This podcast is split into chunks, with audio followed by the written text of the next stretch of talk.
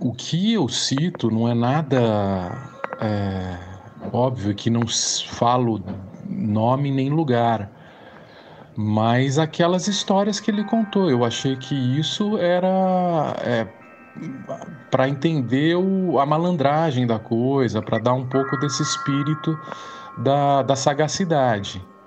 Eu acho, puta, cara, sinceramente eu achei que isso é, era por isso até que a gente estava indo lá. Quem me conhece, e provavelmente mesmo quem não me conhece, também percebe que eu estou bastante nervoso nessa mensagem de áudio. A razão é simples. Eu tinha acabado de tomar um esporro de um dos meus contatos no submundo do Rio. E aí eu estava tentando me justificar.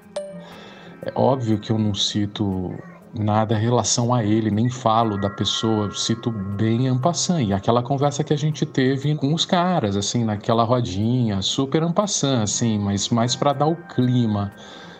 Isso que eu imaginei que a gente tinha ido lá para isso até. Putz, cara, eu achei que era isso, assim. Mas veja aí, veja aí o que, que você acha. Dá para medir o nível de embaraço de uma pessoa pelo número de ampassan que ela usa. Na mensagem, eu estava tentando garantir que ia poder usar o material de uma conversa com um personagem que foi muito importante para o meu livro, O República das Milícias, e que também vai ser bastante importante para esse podcast. Eu queria assegurar ao meu informante, ao entrevistado, que eles não iam ser prejudicados pelo material que eu ia usar. Por isso, para o personagem não ser identificado, eu vou omitir algumas informações sobre ele. Mas eu garanto que a essência da história é essa mesma. Depois de várias tentativas, eu tinha um encontro marcado com esse cara, que era uma das figuras principais de uma milícia importante do Rio de Janeiro. Isso em si já era motivo suficiente para querer falar com ele. Mas além disso, esse personagem também tinha sido um policial militar atuante e eu estava muito interessado em entender as figuras desviantes da polícia do Rio e a conexão entre essa parte da polícia e as milícias. Não foi um encontro fácil de conseguir e ele exigiu uma preparação. A principal ressalva veio numa outra mensagem desse meu informante, em que ele dizia mais ou menos o seguinte: Aqui no Rio de Janeiro as coisas se resolvem ou por amor ou por dinheiro. O cara com quem você vai conversar não vai falar por dinheiro. Pode oferecer 50 mil reais, ele não fala. Ele só vai falar contigo por amor. Ele gosta de mim e eu gosto dele. Também precisa ir com a sua cara. Vê se não faz merda. O fazer merda era chegar com pose de intelectual, meio travado, com cintura dura de paulista ou repetindo ampassant sem parar. Em resumo, ele queria que eu fosse um pouco menos eu mesmo. Então, com essa carga leve de pressão, eu parti no meio da tarde para um bairro afastado do centro.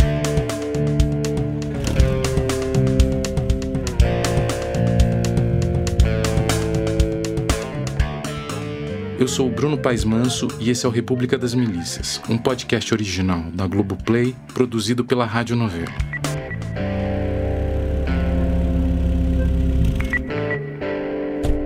Quando eu desembarquei na praça do bairro, eu fui recebido por um grupo de garotos que vieram me examinar para liberar minha entrada. Eles contaram que eram crias da região e que sabiam lidar com os limites financeiros dos moradores. No dicionário de carioquês, cria é aquele que foi nascido e criado naquela comunidade. Os rapazes que me receberam eram parte de uma nova geração de milicianos, moradores que antes costumavam trabalhar para o tráfico, mas que agora tinham sido recrutados por aquela milícia. Nas palavras deles, agora o bairro está muito melhor. A molecada não quer ir para o tráfico, não quer usar drogas, tem gente até querendo prestar concurso para a polícia. Como eles deram brecha, eu aproveitei para perguntar se eles não tinham medo de uma facção do tráfico tentar retomar a comunidade. A resposta foi categórica. Esse risco praticamente não existe mais. Eles contaram que um batalhão especial da polícia foi construído do lado da comunidade e que o tráfico sabe que não pode entrar porque não ia aguentar o peso da resposta. O Lobo, o ex-miliciano com quem eu conversei no primeiro episódio, ele já tinha me cantado essa pedra na nossa conversa. Geralmente a milícia, para ela se estruturar, o que, que ela tem que ter? Ela tem que ter o apoio dos moradores e o principal, ela tem que ter o, o apoio do batalhão local. Uhum. O batalhão local tem que estar regado como batalhão local. Naquele bairro, o personagem principal dessa articulação com o batalhão local era o cara que eu estava indo visitar. Já estava anoitecendo quando eu entrei na casa dele. O lugar era simples, uma casa boa, mas não era nem uma mansão. E a figura que me recebeu, mais uma vez, era completamente diferente do que eu estava esperando. ele tinha uma pinta mais de pescador do que de xerife ou de mafioso. Por isso, aliás, a partir de agora, eu só vou me referir a ele assim: pescador. O pescador me recebeu sem camisa, de shorts, chinelo. Ele parecia ter um pouco mais de 60 anos, a pele queimada de sol, tipo magro, mas forte. Nem alto, nem baixo. Eu reparei de cara em uma pistola em cima da mesa. Mas eu não fiquei com medo. O pescador me recebeu bem e me deixou à vontade. Só que além da pistola, tinha um outro detalhe que dificultou um pouquinho a nossa conversa. Eu logo saquei que estava na sala anti-escuta do pescador. Minha fonte, o tal informante do esporro, aquele que eu estava trocando mensagens de áudio en passant, já tinha me falado desse ambiente. É lá que o pescador conversa com figurões da política e da segurança pública. A tecnologia, para evitar que alguém tentasse grampear as conversas sigilosas, consistia em cerca de 40 gaiolas penduradas nas paredes, com passarinhos que não paravam de cantar. Parte do meu acordo com a minha fonte e com o pescador para fazer essa entrevista era não gravar nada da conversa. Mas deu para sacar que, mesmo que eu tivesse dado uma de malandro e gravasse escondido, dificilmente ia dar para entender alguma coisa. Aliás, como eu não podia gravar, essa barulheira aí que você está ouvindo no fundo, que parece aquele filme do Hitchcock, é coisa da pós-produção e eu vou te poupar dessa. Em nenhum momento o pescador me disse, com todas as letras, que era miliciano. E nem eu, assim, diretamente, perguntei se ele era. Àquela altura, eu já tinha entendido que essa era uma categorização simplista e que, depois de ser reproduzida todo dia na imprensa, acabou criando uns estereótipos.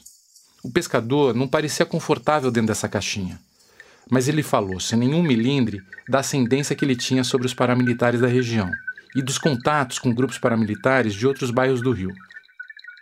Ouvindo as histórias do pescador, ficou claro o papel desse posto de comando dele e como ele é sempre exercido de um jeito impiedoso. Ele me contou, por exemplo, a surra que deu num rapaz, um integrante da milícia local, provavelmente um colega dos que me receberam na pracinha. Esse cara tinha ido armado para frente da escola, para impressionar as meninas. Essa ostentação foge totalmente às regras da milícia, e o pescador achou que não dava para ver esse precedente. Como, vamos dizer, medida educativa, o pescador quebrou o braço dele na porrada, com um remo. O pescador ia me contando esses episódios muito violentos, sem nenhum remorso ou embaraço na voz, mas não parecia orgulhoso do passado. Ele tinha o perfil discreto de um chefe antigo, experiente, que só fala o necessário. Foi por isso que ele conseguiu sobreviver naquele ambiente perigoso do submundo do rio. Era bem diferente do Lobo e dos amigos dele, da Baixada Fluminense. Tinha um amigo meu, era ex-policial militar. É tipo assim, o cara sentasse aqui para conversar contigo, uhum. ele era uma criança de 5 anos. Sim. Mas quando ele estava em ação, cara, uhum. eu desconheci o homem. Uhum. Certo? Eu já vi ele matar inúmeras pessoas.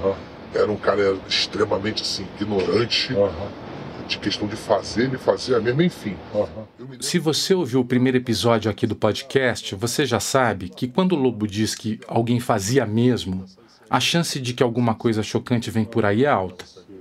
E esse amigo do Lobo, em particular, que a gente vai chamar de Sidão, não aparece em nenhuma história suave. Eu me lembro que uma vez a gente veio da Via Show, a gente, lá no, lá no estádio tinha uma carrocinha de cachorro-quente que uhum. o cara tá lá há 20 anos vendendo cachorro-quente. Uhum. Bem tradicional. Na época eu me lembro que era um real o cachorro quente e um e vinte com um copinho de refresco. Uhum. Eu me lembro que eu tava na fila com ele, né? A gente já muito doido já. Era um, um casal de velhinho, né? O senhor fazia o cachorro quente e a coroinha ficava botando refresco. O dois moleque falou assim, quer o com refresco ou só o cachorro quente? A moleque, não, com refresco. Aí dava 2,40. Na hora que ela deu dois refresco, o moleque deu dois reais pra ela. Uhum. Ela falou, pô, é 2,40. Aí o moleque já tava meio bêbado, né? Do drogado, não sei, o moleque começou a militar com a coroa, falou, pô, fazendo questão de 40 centavos e tal. A coroa, não, não é questão, porque aqui é vendido. Uhum. Se você não tinha, a gente dava, mas uhum. falar que é só ir, os dois cachorros que a gente pediu pro refresco e não pagar, pô, ele jogou um copo de refresco assim na cara da coroa, não. Assim, uhum. Quer essa porra não, toma aí, bota essa porra, fica no cu. Uhum. Pegou os cachorros que a gente atravessou, entrou dentro da coma e foi embora. Uhum. Ele na hora saiu da fila e falou, vambora ali que eu vou guardar esse moleque. Falei, pelo amor de Deus, uma e meia da manhã, sábado desse. Amanhã tem churrasco, não vai fazer merda não, não vai matar nenhum, não vou matar ele não, cara. Só vou enquadrar a Kombi e vou dar um esculacho nele, estapa na cara dele. Que isso, a coroa trabalhando aqui, jogar coisa na coroa. Eu falei, só vai enquadrar os coros, moleque, só vai dirigindo meu carro. Eu fui dirigindo o carro dele, quando chegou na Kombi assim, Kombi de transporte alternativo. Uhum. Eu cruzei na frente da Kombi, ele saiu, abriu a porta da Kombi, matou um moleque dentro da Kombi assim, os passageiros, eu saí, eu falei, que isso, meu Deus do céu. Você chega, moleque. Agora você não volta nunca mais trabalhador. Uhum.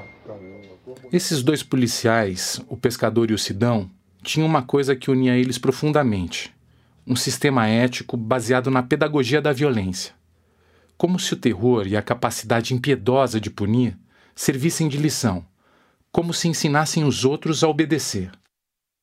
Eu já estava na casa do pescador, no quarto anti-ruídos dos passarinhos, fazia algumas horas, quando ele me contou uma história que me fez sacar que os nossos caminhos já tinham se cruzado antes. O pescador tinha feito parte de um grupo de policiais que participou de uma ação no Complexo do Alemão em 2007, que deixou 19 mortos. Sem nem tentar disfarçar o orgulho, ele me contou como foi uma dessas mortes. Uma equipe de policiais estava fazendo a ronda no morro quando encontrou um dos jovens do tráfico num beco, bem na frente deles. Nem precisou de voz de comando. Todos os policiais atiraram ao mesmo tempo. Nas palavras do pescador, foi um, um lance de sorte. No dia 28 de junho de 2007, um dia depois do suposto lance de sorte do pescador, que resultou num dos 19 mortos, eu entrei no Complexo do Alemão como repórter do jornal O Estado de São Paulo. Na época, tinha uma espécie de código de ética velado dos jornalistas cariocas de não reportar de dentro das comunidades. Foi um trauma depois do assassinato brutal do Tim Lopes, repórter da Globo, pelos traficantes ali mesmo no Complexo do Alemão só cinco anos antes. E eu me vali da credencial do Jornal Paulista para furar esse embargo, porque minhas fontes vinham relatando uma série de irregularidades na ação da polícia. E eu queria conferir em primeira mão, conversar com os moradores. Os casos mais chocantes eram os de execuções, claro, mas eu ouvi relatos de que soldados roubaram rádios dos carros e saíam apontando os fuzis para as testemunhas. Uma senhora me mostrou uma lata de achocolatado cheia de balas de fuzil que ela tinha recolhido na véspera, na sala de casa, que os policiais tinham invadido e usado de base de tiros. Eu fiz uma foto dessa lata e a imagem foi parar na capa do jornal, junto com a minha reportagem sobre a violência dessa operação. O que eu vi e ouvi naquele dia me marcou muito, mas agora, mais de 10 anos mais tarde, eu já não tenho mais o contato de nenhum morador com que eu falei para aquela reportagem. Só que, conversando com o pescador, eu achei fundamental procurar alguém que tivesse lá naquele dia também, só que tivesse vivenciado aquilo com uma perspectiva oposta dos policiais. Ali em Madureira, mas toda a minha família, minha trajetória é construída no Complexo do Alemão. Essa é a Daiane Mendes, moradora do Alemão e jornalista. Ela é fundadora e diretora do jornal Favela em Pauta e colabora também para vários veículos dentro e fora do Brasil, como o jornal inglês The Guardian. A Daiane estava em casa quando aconteceu essa chacina e eu queria muito ouvir o que, que tinha ficado para ela daquele dia. Você lembra de 2007? Como é que você testemunhou aquele dia? Como é que é uma. A gente fez essa entrevista por vídeo e do outro lado da tela eu vi uma mulher sorridente, atenta, mas parecendo muito jovem para lembrar de alguma coisa que aconteceu há quase 15 anos. Então eu achei melhor perguntar. Você estava com 2007, você é de que ano? Eu sou de 90, eu tinha 17 tá, anos. 17 anos. Eu tinha 17 ah. anos em 2007. Eu não tinha tanta percepção política assim das coisas. É muito louco que provavelmente esse foi na minha cabeça assim mais um episódio. Né? Era o começo da nossa entrevista e aquela resposta me desnorteou um pouco.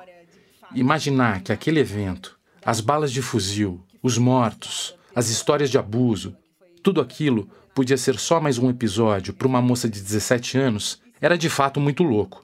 Mas dava para entender por quê. Bom, na comunidade que a gente mora, é, meu pai é um dos fundadores. Ele conta que o primeiro barraco, né, a primeira casa de laje com cimento foi a nossa casa, na Marimba. O nome da favela se chama Vila Dom Fábio, em homenagem a um Fábio, que era um bebê que tinha minha idade na época e que foi morto durante uma dessas incursões da polícia que saiu tocando fogo e derrubando os barracos ali da minha quebrada, né, da marimba. Ouvindo a Daiane, eu senti que o orgulho que ela tem de ser cria do alemão está misturado com uma experiência de dor e de perda que é estruturante, mas que, no fim, Isso foi definitivo para o tipo de jornalismo que ela decidiu fazer. Nos primeiros períodos da faculdade, quando eu entrei já no jornalismo, os professores perguntavam: mas por que, que vocês escolheram esse curso de jornalismo? E se você olhar a percepção da cobertura jornalística sobre favela, está sempre direcionada de fora para dentro.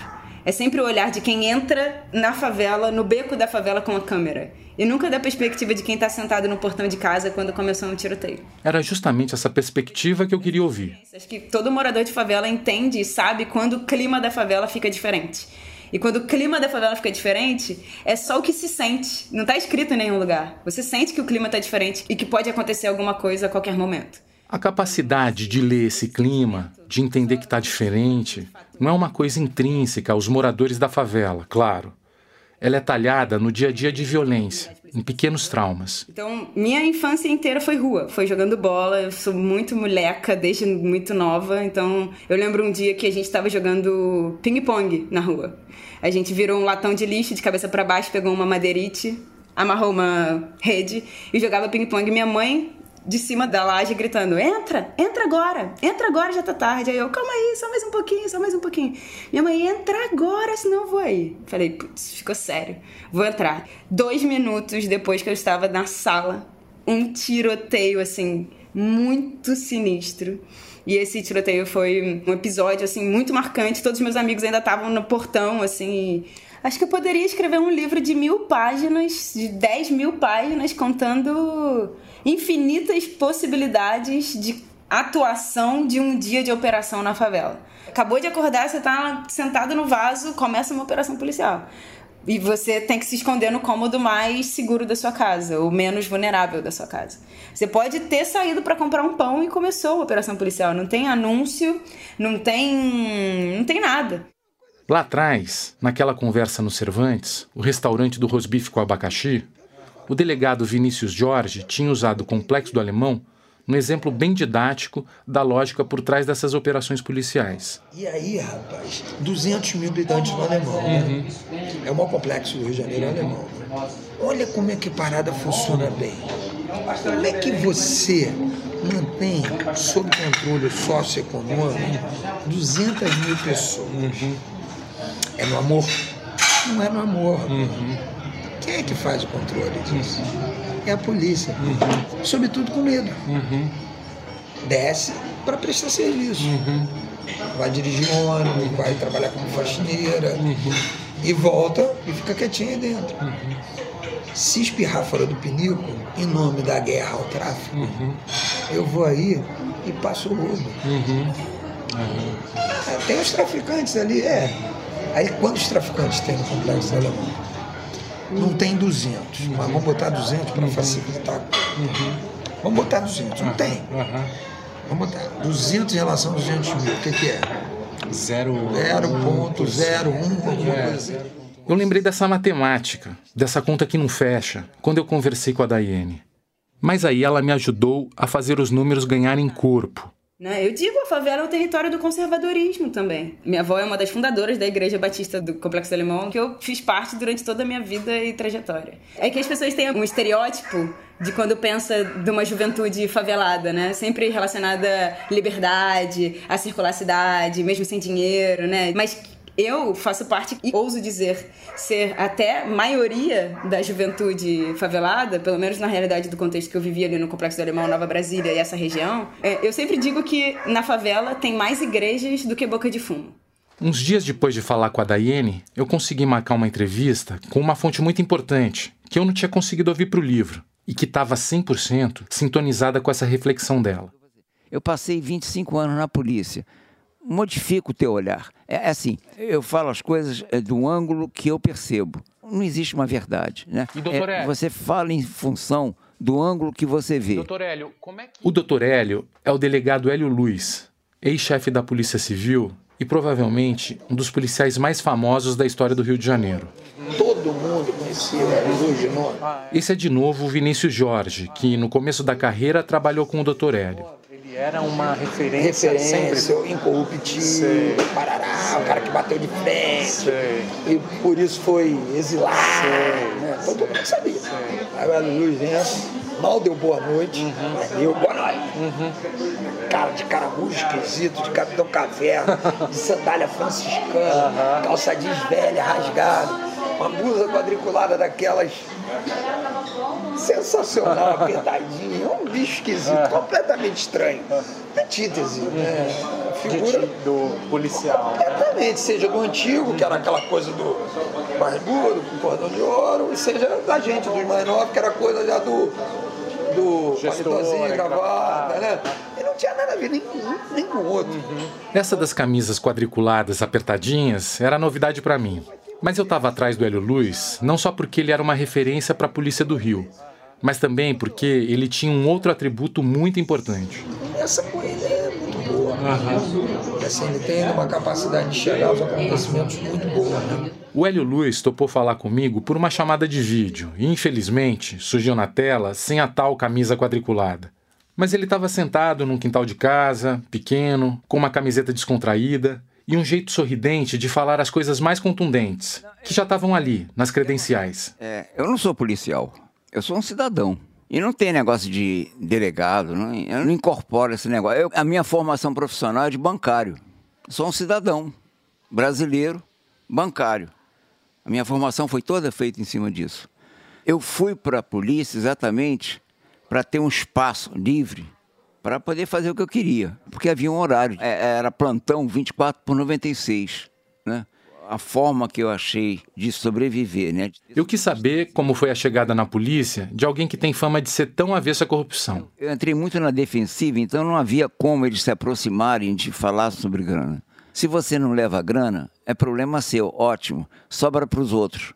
Então, em vez de dividir por cinco, divide por três ou por quatro.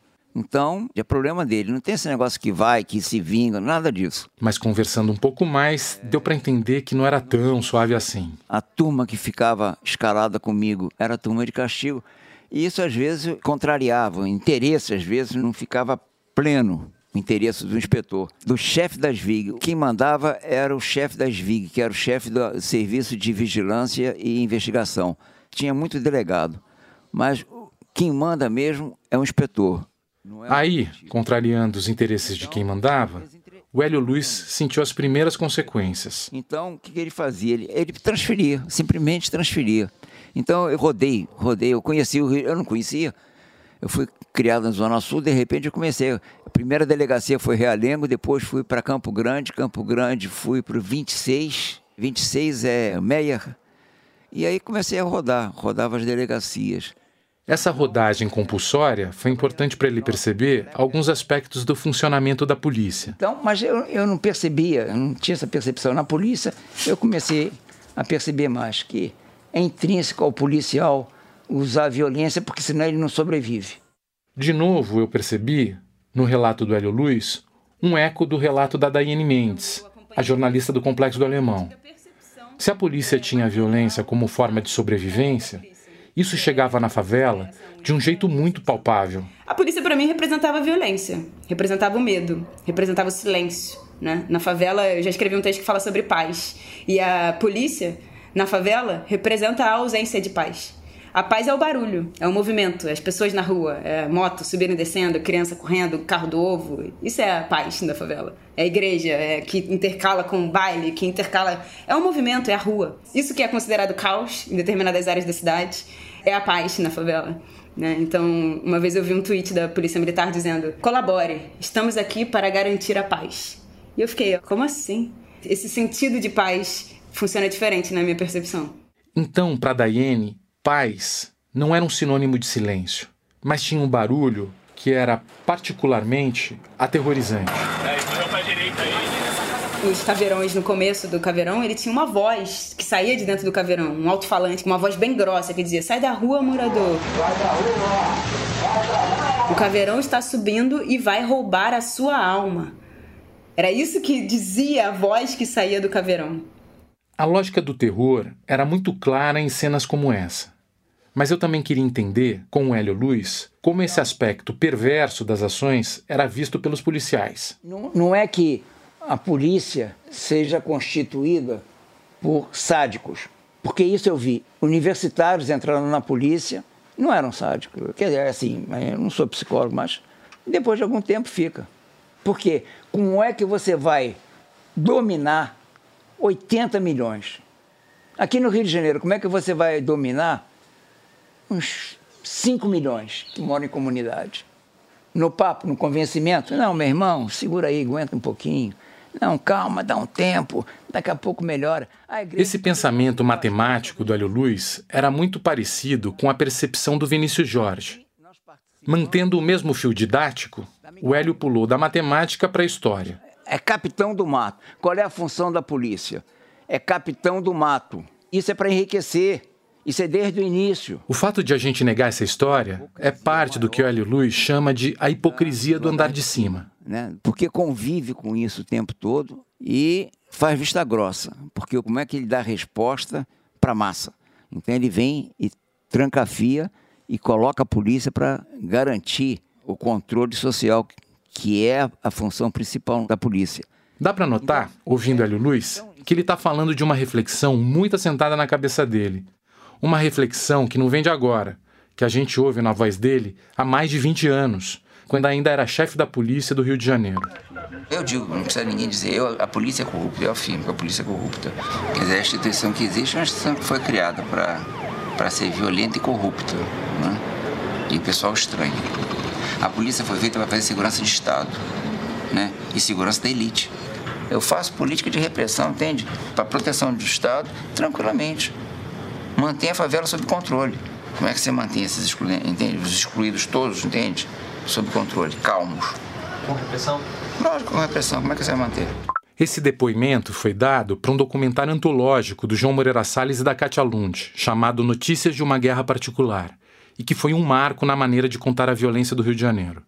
E o Notícias de uma Guerra Particular também revelou um personagem que ia se tornar uma das figuras públicas mais conhecidas da Polícia do Rio, e que ajudou a inspirar o título do filme. E a polícia ela, ela é, vive essa guerra particular, onde você mata um traficante, o traficante fica com ódio da polícia, eles matam um policial, você fica com ódio do traficante, essa coisa vai nesse nível. É uma guerra quase que particular já. Essa é a voz do Rodrigo Pimentel, que na época era capitão do BOP e que depois se tornou muito atuante no debate sobre violência no Rio de Janeiro. Eu achei importante falar também com Pimentel aqui para o República das Milícias. E se na época do Notícias o traficante era o grande inimigo, o Pimentel já começou o papo esculachando outro inimigo íntimo das forças de segurança do Rio. Porra, mas a milícia mata, a milícia te obriga a comprar um bujão de gás, a milícia domina o território, a milícia te impõe o voto. Porra, a milícia só não vende cocaína ainda, mas vai vender daqui a 5, 6 anos, né? Porra, a milícia é uma merda. É pior que o Comando Vermelho. Essa foi mais uma entrevista que eu fiz online por causa da pandemia e eu nem tinha entrado ainda na chamada quando o Pimentel soltou esse desabafo. Ele estava falando com a nossa produção. Eu me atrasei um pouquinho para entrar. E ganhei um esculacho também. Cadê o Bruno? Eu tô aqui, tô aqui. Tá a minha pressa para responder tinha motivo.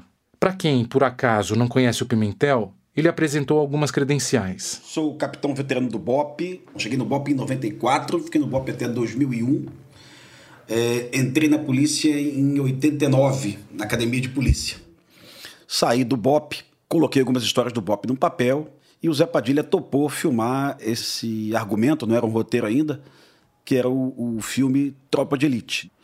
O filme foi um sucesso. A partir daí nós resolvemos realizar o Tropa de Elite 2, o inimigo agora é outro. Se no Tropa de Elite 1 nós falávamos do Comando Vermelho, das facções que vendiam cocaína, a ideia do Tropa de Elite 2, o inimigo é outro, era conectar política do Rio de Janeiro e milícias, Bruno. Então acho que é por isso que eu estou aqui hoje, batendo esse papo contigo.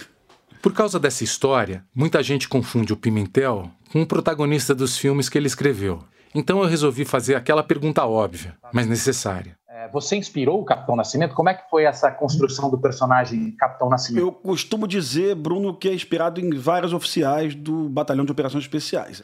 Mas quando qualquer oficial do BOP assiste o filme Tropa de Elite, ele conecta imediatamente um momento da vida dele no batalhão. Nós nos entregávamos muito ao batalhão, abrimos mão do contato familiar, isso gerava muito problema. Em um depoimento que ele deu para Notícias de uma Guerra Particular, lá no fim dos anos 90, quando ele era capitão, O Pimentel contou uma das razões que fez ele escolher essa vida de dedicação ao BOP. Mas eu queria ter a oportunidade de participar de uma ação real. É, acabei que não participei de uma, participei de centenas, né? Talvez nas Forças Armadas eu não, não tivesse essa oportunidade, né? Eu estou participando de uma guerra. Acontece que eu estou voltando para casa todo dia. É a única diferença. Eu lembrei o Pimentel dessa fala e a reação dele foi surpreendente. Hoje, hoje assim, é, eu, eu, eu, assim, puxa vida, tenho até vergonha daquilo ali, viu, irmão? Eu, eu não quero participar de guerra nenhuma mais. Hoje eu tenho convicção que tudo começa lá no alto, né? Se eu tenho a milícia é porque eu tenho uma cumplicidade da Assembleia Legislativa e da Câmara, né? Porque eu tenho deputado que precisa voto ali da milícia. Se eu tenho a milícia é porque eu tenho um, um batalhão do lado que deixou a milícia ficar gigante. Então hoje eu não acredito mais no enfrentamento, eu acredito na investigação, no inquérito policial e na condenação. No entanto, a gente não tem esse instrumento ainda, viu? A pedagogia da violência, que eu identifiquei no relato do pescador e do Sidão, o amigo do lobo, é uma aposta recorrente das autoridades policiais. Como as instituições são frágeis, o jeito é abusar da tal capacidade da violência e do terror armado para fazer as pessoas obedecerem e, assim, criar uma falsa sensação de ordem. É muito interessante ver que o Rodrigo Pimentel tem feito uma revisão no jeito dele de pensar. Mas, pelo relato da Daiane Mendes, ele é uma exceção, e não só na polícia. Muita gente até hoje olha essas operações violentas né, da polícia como. Ah, mas tem que ter. Tem traficante, tem arma, tem droga, tem que ter. Autorizando mesmo, como se fosse tipo ah, um lugar fora da lei que precisasse da lei. Mas a lei só chega, a ordem, o ordenamento, só chega no espaço da favela a partir da violência. Em outros espaços você tem, né? Escola, você tem outros meios de cidadania mesmo. Nas favelas você não tem. Você só tem violência. Meu amigo Raul Santiago sempre diz que a gente pede educação, o Estado entende polícia. Pede economia, o Estado entende polícia. Pede cesta básica, o Estado entende polícia. Para o Hélio Luiz, essa é uma reverberação da visão distorcida que a sociedade brasileira tem do Estado e da polícia. Então, aumentou o número, o que, que você faz? Arrepia em cima dos caras. Vai para a vala, para mostrar força mesmo. Equipa. Você compra viatura, arma. Para quê? Para fazer o controle. Por quê? Se você não fizer isso, os 80 milhões tomam o Estado, tomam o território. Quer dizer, o papel da polícia é defender o andar de cima, a casa grande, desses 80 milhões de potenciais revoltosos com o estado das coisas. Só que, para essa ação violenta ser entendida como uma reação, é preciso uma justificativa. E como é que você justifica isso? Foi o tráfico de droga, que é a maior hipocrisia que existe nesse país. Os senadores já cheiravam cocaína, entende, na época do Monroe. Isso aqui sempre foi permitido, achavam graça nesse negócio todo o grande usuário que existe é a classe média. Você tem que ter uma justificativa para você fazer esse controle social. A gente cria um inimigo do Estado que no Brasil não existe. Qual é o inimigo? É o traficante, que está lá, está na, na senzala. Não vai dizer que é um negro, entende? A gente rotula de traficante. A Daiane Mendes cresceu se perguntando o que, que o bairro dela tinha para ser um alvo policial tão frequente. Então, por que, que é nesse espaço que é necessário e se exige e se autoriza uma constante vigilância? Porque é só nesse espaço que se expressa o crime, a violência, os desvios da sociedade, né? Será que no Leblon não tem desvios de cidadania dessas pessoas, né? Eu, pelo menos, não conseguia compreender a conexão entre a autorização da violência que se vive nesses espaços e o tráfico de drogas e a guerra às drogas. Depois, isso acaba ficando claro, sabe? Fala assim, nossa, então é isso que justifica. A nossa régua da humanidade está baixa. É normal que 25 pessoas, que 30 pessoas sejam assassinadas em uma operação policial, independente do que essas pessoas fizeram, independente de como essas pessoas se comportaram, os caminhos que elas chegaram. Ela tem família. Imagina no Dia das Mães 30 mães enterrando seus filhos, sabe? É a régua da humanidade está muito baixa e a responsabilidade é de todos nós, é de mim também. A invenção de outro antagonista, um pouco mais sutil do que o tráfico, ajudou a consolidar essa régua baixa. O delegado Vinícius Jorge falou sobre isso. Então, você tem uma sociedade civil limitada aqui à resistência na lógica dos direitos humanos, e aí fica muito no campo da polícia, né? no sistema prisional. Para o Vinícius, essa resistência à ideia dos direitos humanos tem consequências que vão muito além da disputa ideológica. Ela interfere diretamente na percepção do que é uma polícia capaz de fazer um bom trabalho. Pode falar que isso está certo. É. Qualquer polícia do mundo, independentemente de direita, esquerda, esquece isso, filosofia, conceito, humanismo, esquece isso. Qualquer polícia, quanto mais ela mata, ela mesmo para para rever seus claro, procedimentos. Claro. Porque ela sabe que isso aí, usando a expressão policial, um tiro no pé. Aham, sim. Que não é o trabalho da polícia. Se eu estou neutralizando algo demais, minha prevenção está falhando, uhum. minha investigação está falhando, uhum. minha inteligência está falhando. Uhum. Quanto mais força eu uso, pior eu sou como polícia. Isso é sabido em qualquer polícia do mundo. Sei. É básico, é sei, é trivial. Sei. Não precisa ser um gestor de polícia. E aí a desculpa que é de direitos humanos, aliás, desculpa esfarrapada, porque tem que ser direitos humanos mesmo. A polícia está aí para garantir os direitos das pessoas. Uhum. É, até uma desculpa maluca. Eu não como assim? Você é contra? É, eu sou a favor do crime, né? Porque no fundo é direitos individuais, é, né? Eu quero agir Vida, como criminoso. Integridade, é. verdade. Eu não sou um defensor de direitos humanos, eu sou um policial. Legalista. Não, Ponto. E como policial eu tenho que defender uhum. a vida, a integridade, a liberdade, a dignidade das pessoas. Ponto. É a lei. É, é o monopólio. Isso não força. me transforma num defensor de direitos humanos. Claro, claro. Que seria me superdimensionar. Falei, ah, não, nem isso. isso. Não. Defensor de direitos humanos é o cara que está lá fora, que não tem essa obrigação, e mesmo assim ele vem trabalhar nisso. O fato é que, apesar de ser uma questão de cumprir a lei, grande parte da polícia encara a ideia dos direitos humanos como um obstáculo. Eu quis tentar entender isso com o Rodrigo Pimentel. Eu não sei por que o policial pegou tanto ranço dos direitos humanos. Direitos humanos, ele não sabe nem o que é, sabe? Eu, eu fui a muito enterro de bandido, mas muito enterro de bandido. O Bop matava um bandido, eu ia na, no cemitério com a equipe da inteligência acompanhar o enterro para ver se a gente achava algum comparsa no enterro. Eu nunca vi ninguém de direitos humanos em enterro de bandido. Mas isso pegou uma, uma mentira repetida um milhão de vezes. Isso virou uma verdade. O que eu vi... O Pimentel pode até achar isso. Mas o personagem de ficção criado por ele tem uma percepção bem diferente da dele. Quando eu vejo passeata contra a violência, parceiro, eu tenho vontade de sair metendo uma porrada. E a gente sabe o quanto esse discurso do Capitão Nascimento fez sucesso. Inclusive em lugares improváveis, como na casa da Daiane Mendes. Eu assisti Tropa de Elite junto com meu pai na sala e achando um filme super legal, sabe? Tipo, depois eu assisti de novo e falei assim, nossa! nossa, sério que é, sabe, é isso, sabe, que se comemora. Mas é isso. Por que, que eu digo que a comunicação é central nessa discussão? Porque é como a imprensa, ao longo de vários anos, cobriu as violências que aconteciam nesses territórios, que autorizam que vai criando essa caminha para a população receber esse tipo de abordagem. O Pimentel também falou sobre o filme e como o Bop foi retratado na tela. E claro que o olhar dele é bem diferente do da Daiane. O Tropa de Elite tem a ver com o que fez ele decidir virar policial. Uma ideia de um batalhão impermeável à corrupção. O BOP não é tudo aquilo que você vê do filme. O filme é um exagero em várias posições ali colocadas. O batalhão ele é blindado à corrupção. Então, mas o BOP é tudo aquilo. Eu digo assim, o BOP tenta ser tudo aquilo que está no filme, tá?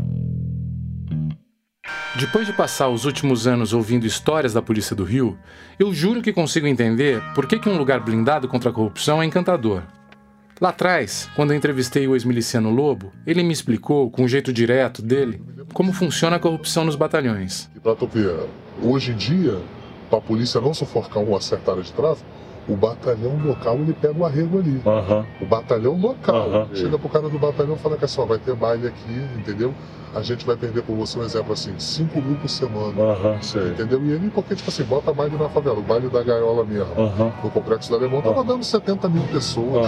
Tampava o Complexo do Alemão. Agora tu imagina quanto de droga que isso A festa começava na sexta terminava no domingo. Então, tipo assim, eles arregam, dá 5, uhum. quantos caras pediam, eles não. O tráfico tem muito dinheiro. Diante desse quadro, era fácil ver o que figuras com perfis tão diferentes quanto o Hélio Luiz e o Rodrigo Pimentel tinham em comum: um absoluto rigor contra a corrupção.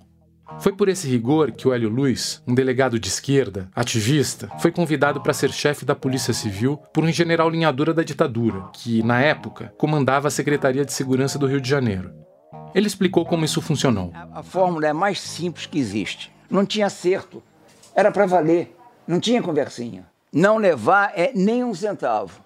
Entende? Não pode ter acertinho. Não pode ter presentinho. Não pode ter negócio de comprar o carro 4x4 por 300 reais porque a mulher desistiu. Não, não tem esquema. Aí funciona. O Pimentel lembrou de um momento do BOP em que esse rigor foi muito importante para o bom funcionamento do batalhão. E tanto ele quanto Hélio Luiz, os dois, têm muita clareza para perceber os detalhes que entregam um policial corrupto. O BOP realmente tinha uma história lá atrás de honestidade muito legal. O BOP tinha orgulho de pertencer a uma blindagem.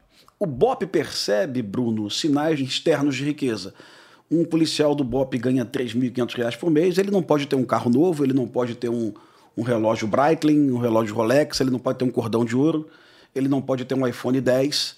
Então, normalmente, policial com cordão de ouro, policial com relógio, era afastado do batalhão. Os comandantes da unidade, olha, esse cara aqui não é no nosso perfil, sai. Então, quando tinha uma operação que sobrava dinheiro ou sobrava arma e o policial ficava com o olho grande e o comandante descobria isso através dos, dos tenentes, dos capitães, esse policial realmente era afastado, viu? Ouvindo esses dois, a sensação é que, para funcionar, a polícia tem que estar tá sob um controle extremo, vigiada de perto.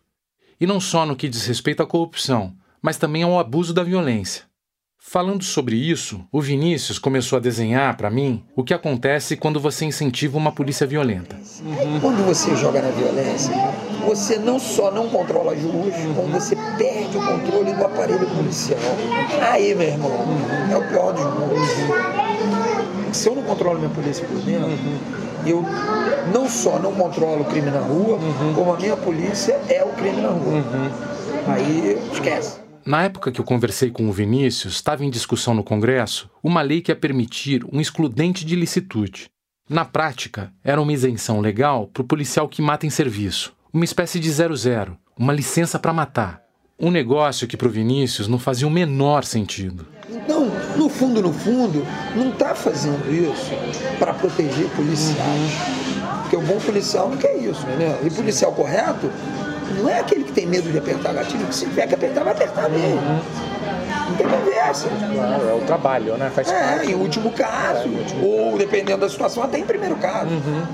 Mas o Vinícius estava muito preocupado com a mensagem por trás desse tipo de lei, desse tipo de discurso. E aí, quando a gente já está falando isso, a gente já está deixando muito claro que a polícia violenta e corrupta, uhum. é muito difícil violência andar sem corrupção. Uhum, é quase que impossível. É lógica de irmãs siamesas, uhum. Tá quando você é violento, você tem uma vantagem comparativa. Quer dizer, a violência é um valor para precificar a corrupção. Quanto mais violento você é, mais você pode cobrar. O Vinícius explicou isso numa gradação. Então, quando o governo joga nisso, ele joga no primeiro momento de violência, no segundo momento de corrupção, no terceiro momento de descontrole. Uhum. Então, no fundo, no fundo, isso funciona como uma senha para outras coisas. Uhum. Uhum. E aí, meu irmão, as milícias vão expandindo no Rio de Janeiro. Então o recrudescimento delas aqui tá ó, gigantesco. Aí a porra toda vai explodir. A combinação das irmãs siamesas, corrupção e violência é o fio desencapado para essa explosão. Quase sempre, o passo seguinte de um policial que tem carta branca para matar é aproveitar esse poder para ficar rico. Isso também implode a possibilidade de controle e afeta a hierarquia. Porque assim, entre corrupto não tem hierarquia. Uhum. Ah, ah, sim. Aí o, o, sargento dá tapa na cara do coronel. Uhum. Pô, Tudo é? horizontal, né? Ué, coronel, quem tá aqui botando o rabo na rua, levando tiro, dando tiro sou eu, uhum. pô. Fica, leva tua grana e fica calado. Uhum. Deixa que eu faço o que eu quiser aqui. Uhum. É assim. Uhum. Ah. É. E se é bundão também não respeita. É isso. Uhum. Você matou numa palavrinha, autoridade. E para ter autoridade tem que ser firme, não pode ser safado. Uhum. Aí nego respeita e cumpre. Uhum. Cumpre mesmo. Não, não duvide que cumpre mesmo. Porque é muito forte isso. É introjetado. O pescador era um cara com uma imensa capacidade de leitura desse código paralelo. Na sala anti-escuta da casa dele, a dos passarinhos, ele me contou uma história exemplar de quebra de hierarquia, mas que também mostrava uma sagacidade, uma malandragem forjada na violência, que servia para afirmar a autoridade dele. A história seguia tanto a cartilha que a gente está aprendendo aqui, nessas entrevistas, que a antagonista dele era, olha só, uma ativista dos direitos humanos. Uma vez, o pescador e a tropa dele começaram a ser pressionados pelo capitão do batalhão em que ele trabalhava. Uma das líderes comunitárias vinha organizando protestos junto à população, denunciando os excessos dos policiais, e o capitão começou a aplicar punições na tropa. Mas o pescador tinha uma carta na manga contra a ofensiva do capitão. Ele sabia que o oficial tinha um caso com a líder comunitária, que era muito bonita. A dobradinha amorosa, portanto, estava atrapalhando as atividades do grupo miliciano dele. O pescador armou um plano para neutralizar o adversário. Num dia, de manhã cedo, na ronda dele como policial, ele colocou o plano em prática. Ele estava passando com a viatura em frente à entrada principal do morro, quando viu a líder comunitária. O pescador desceu do carro e, sem dizer uma palavra, caminhou até ela e deu uma porrada no queixo dela com o cabo do fuzil. A moça caiu desmaiada.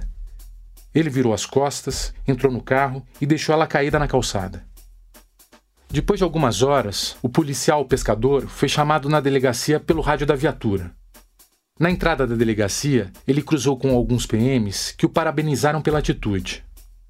Lá dentro, ele encontrou a vítima ferida, o capitão e o coronel do batalhão.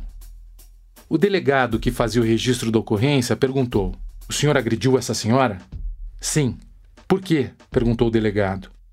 Ali estava a oportunidade que ele estava esperando para confrontar o chefe. O pescador contou a seguinte versão da história. Disse que a líder comunitária estava protestando na frente da favela. Ele foi perguntar qual era o problema.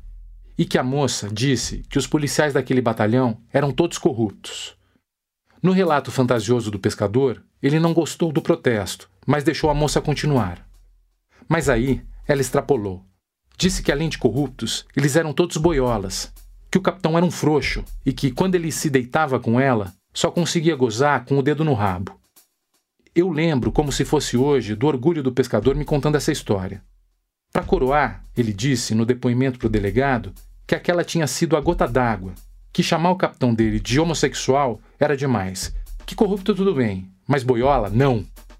E pediu para o escrivão anotar bem que tinha sido essa suposta injúria a motivação da agressão.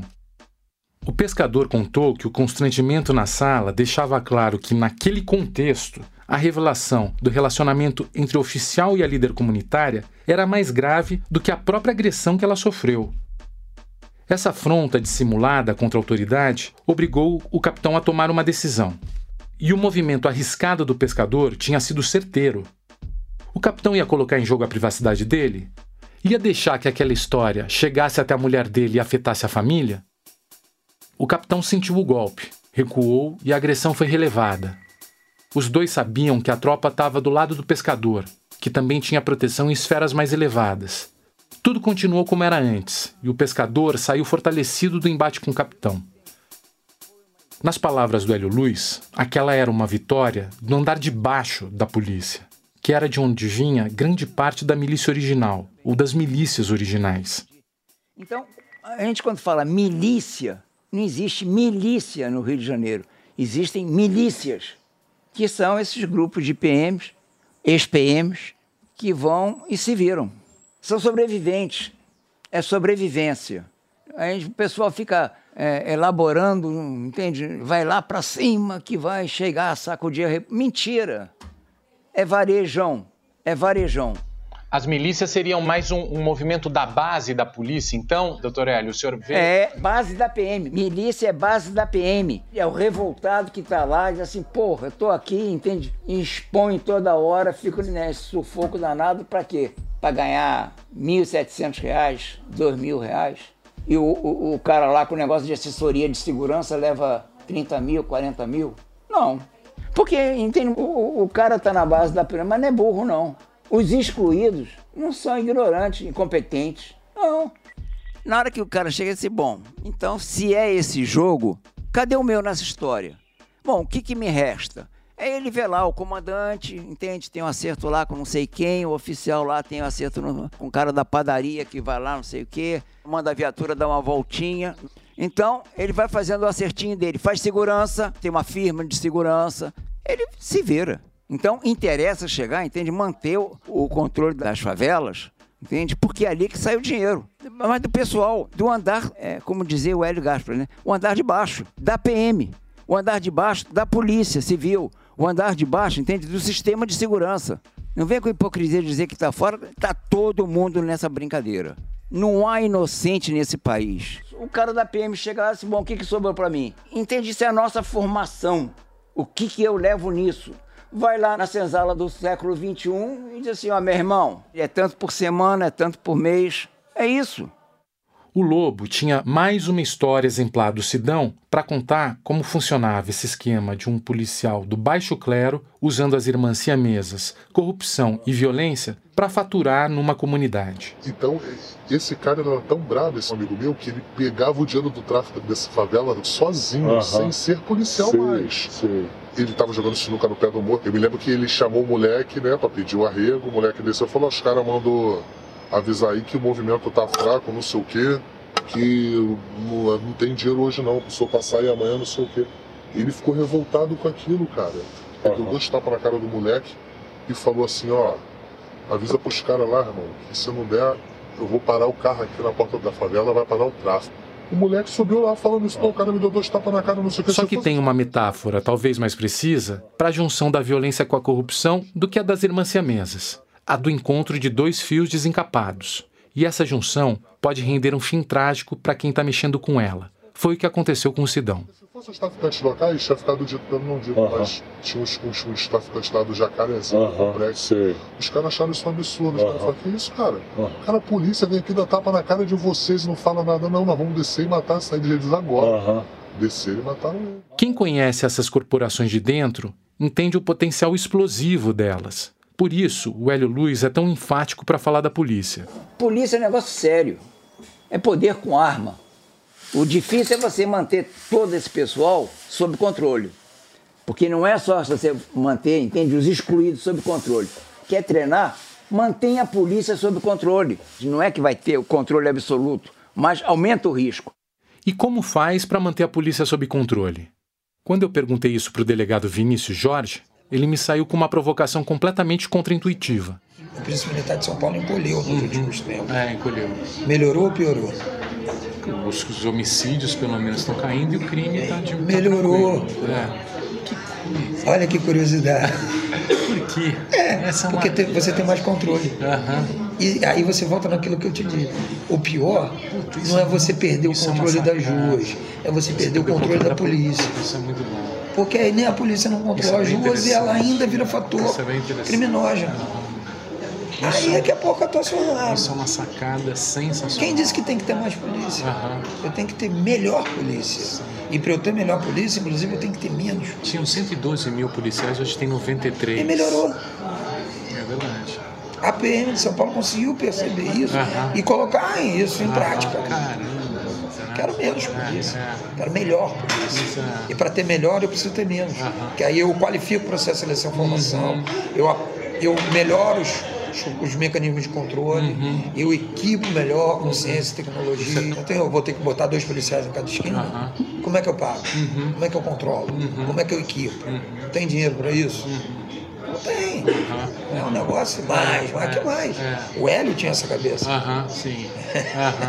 Nada demais. Essa clareza. Porque não adianta, a polícia tinha 9 mil, mas os 9 mil você pode deixar de lado assim, com tranquilidade. Você deixa uns 7.500. Com 1.500 homens você opera. Com 4 mil homens na Polícia Civil fazendo investigação, o Rio de Janeiro para.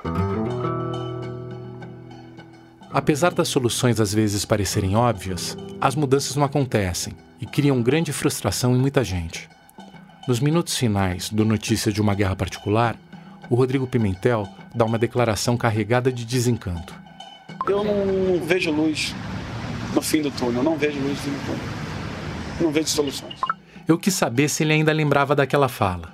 Eu faço essa reflexão todos os dias da minha vida. Lá no Notícias de uma Guerra Particular, há 20 anos, eu já dizia: o único braço do governo que vai à favela é a polícia e só a polícia não resolve, né? Nessa época eu era capitão, fui muito criticado. Eu tinha 20 e poucos anos de idade Porra, esse capitão tá sem saco, já perdeu a paciência, já não quer mais combater. Eu já questionava meu comandante. A gente realizava algumas operações de altíssimo risco, altíssimo risco, onde o resultado final da operação era um fuzil apreendido e um quilo de maconha apreendido. Às vezes com um policial baleado, com um morador baleado também, sempre com bala perdida. Então eu já questionava naquela época se valia a pena. Hoje eu tenho convicção que não vale a pena mesmo. Caminhando para o fim da nossa conversa, a Daiane Mendes também falou de futuro e da vida na favela. A vida acontece, a vida se impõe sabe? Mas a gente precisa, enquanto sociedade, tomar conta do limite. Não dá para romantizar esse espaço. Tá ficando insuportável. Eu queria morar na favela para sempre, sabe? Tipo, adoro. É, gente, é incrível você morar na favela. É uma vida comunitária, assim, não tem como explicar. Na favela eu não sou a Daiane Mendes, eu sou a neta da Dona Iraci, a neta da boleira da igreja, sabe? A gente ganha nome e sobrenome quando sai da favela, quando começa a dar entrevistas importantes, enquanto como essa aqui que eu tô conversando com vocês hoje, muito honrada. Na favela eu sou só a neta da Dona Iraci. A Daiane faz uma conexão bonita com o passado, para tentar escapar do desencanto com o futuro, para tentar dar um limite. Na verdade, em todas as conversas desse episódio, o passado apareceu para ajudar a iluminar o estado das coisas, da relação da polícia com a sociedade do Rio de Janeiro. Mas foi de novo Lobo, contando a história do amigo policial, que me trouxe uma imagem que puxa um outro fio da história da violência da polícia carioca nos últimos 60 anos. A imagem estava ali, talhada em pedra, na mão do Sidão, logo depois dele ser assassinado pelos traficantes com quem ele negociava. Ele tinha uma pistola 9mm que ele ganhou de um desses componentes dessa Lecoq. Uhum. Ela tinha uma caveira com duas pedras de zircônio escrito Lecoq. Uhum, escuderia Lecoq. E ele falava assim: ó, essa pistola aqui, quando eu morrer, ela vai junto comigo. Uhum. A Escuderia Lecoq é o primeiro grupo de extermínio do Rio de Janeiro. Um clube de policiais matadores que, desde os anos 50, se orgulhavam de usar o símbolo da caveira com dois ossos cruzados. Tudo indica que o Sidão era um deles. Eu peguei a minha moto e fui ver ele tava com a cara assim, eu me lembro que eu era muito amigo, eu chorei demais quando uhum. ele morreu. Ele tava morto assim, todo rasgado de fuzil. Os caras tentaram tirar a pistola da mão dele, ele morto não conseguiu. Eles teve que quebrar uhum. a mão dele uhum. pra poder tirar a pistola da mão dele. Morreu, morreu, os caras não conseguiram. Foi a primeira vez que os grupos de extermínio apareceram na nossa conversa. Mas quando esse portal se abriu, outras histórias começaram a aparecer. E aquele símbolo também. Até dentro do presídio onde o lobo cumpriu pena. Tu já foi nessa galeria B? Uma galeria que tem lá no final, não sei se ainda tem. Uma cena que ela tem um escudão daquela escuderia Lecoque. Ah, é? É, pô, é só cadê só de grupo de extermínio, só fica grupo de extermínio lá. Tem aquela caveira grandona que tá, tá, tá na parede. É, a cadeira tensa. Aí eu cheguei com esse poder, tem na casa, eu já vi o escudão assim do grupo de extermínio, já fiquei mais à vontade. Aí vi um cara lá que tava preso há 20 anos, cara. O cara tava envolvido com. Não sei se tu se lembra, nos anos 80 ou 90, uma máfia que tinha negócio de ferro velho que os caras pegavam os corpos e botavam naquelas prensas e pressavam os corpos junto com os carros. O cara foi preso aí, tava com mais de 30 homicídios nas costas. O cara dono de ferro velho tava com uns 20 anos preso já. Aí quando eu cheguei lá, ele já na porta, seus desenhos, tudo comigo, ele, tu é o quê? Eu falei, sou miliciano. Ele é miliciano mesmo? Falei, sou, eu tava com o papel da minha condenação, mostrei seu papel do meu processo, ele pode entrar aqui, tu é bem-vindo. Os polícia sabem, falou assim pro juiz, os polícia sabem que se, entrar um, se botar um 5-7 aqui, se botar traficante aqui, a gente é estuprador, a gente mata. Uhum. Aí eu falei, caralho. Aí entrei lá, no cara, como comecei a conversar com os caras, várias histórias em comum, cara, os caras se amarraram na minha, fiquei amigo de todo mundo. Eram de fato histórias que se cruzavam. O Lobo à Vontade naquele pavilhão amarrava a história das milícias à trajetória dos grupos de extermínio do Rio de Janeiro. Eu entendi que eu ia precisar puxar esse fio e por isso eu ia ouvir o Hélio Luiz um pouco mais. É, eu tenho 74 anos, sou velho, então eu sou da época de grupo de extermínio, né? Tenório. Grupo de extermínio surgiu Tenório, né? É Baixada, isso aqui era a Estrada Guanabara, é Baixada Fluminense. Então o grupo de extermínio era isso, entende? Era difícil de entender, mas eu estava disposto. Por isso, no próximo episódio, a gente faz uma viagem no tempo para descobrir como toda essa história começou.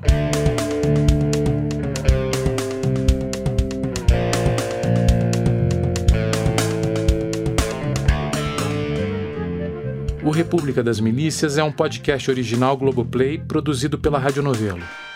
Eu sou o Bruno Paes Manso, apresentador e autor do livro que deu origem a esse podcast e jornalista e pesquisador do Núcleo de Estudos da Violência da Universidade de São Paulo. A coordenação geral do programa é do Vitor Hugo Brandalize, que também faz pesquisa adicional. O roteiro é escrito pelo Aurélio de Aragão, da Segunda Andar, e pelo próprio Vitor Hugo Brandalize. A direção criativa é da Paula Scarpim, que também faz o tratamento de roteiro e a sonorização desse podcast.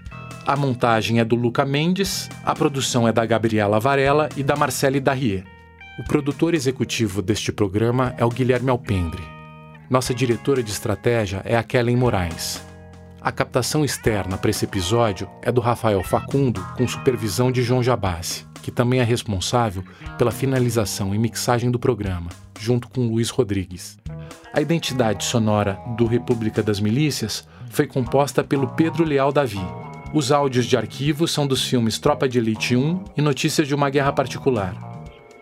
Para este programa, agradecemos à jornalista Daiane Mendes, ao delegado Hélio Luiz e Vinícius Jorge, ao documentarista Renato Martins, ao ex-capitão da PM Rodrigo Pimentel e ao ex-miliciano Lobo.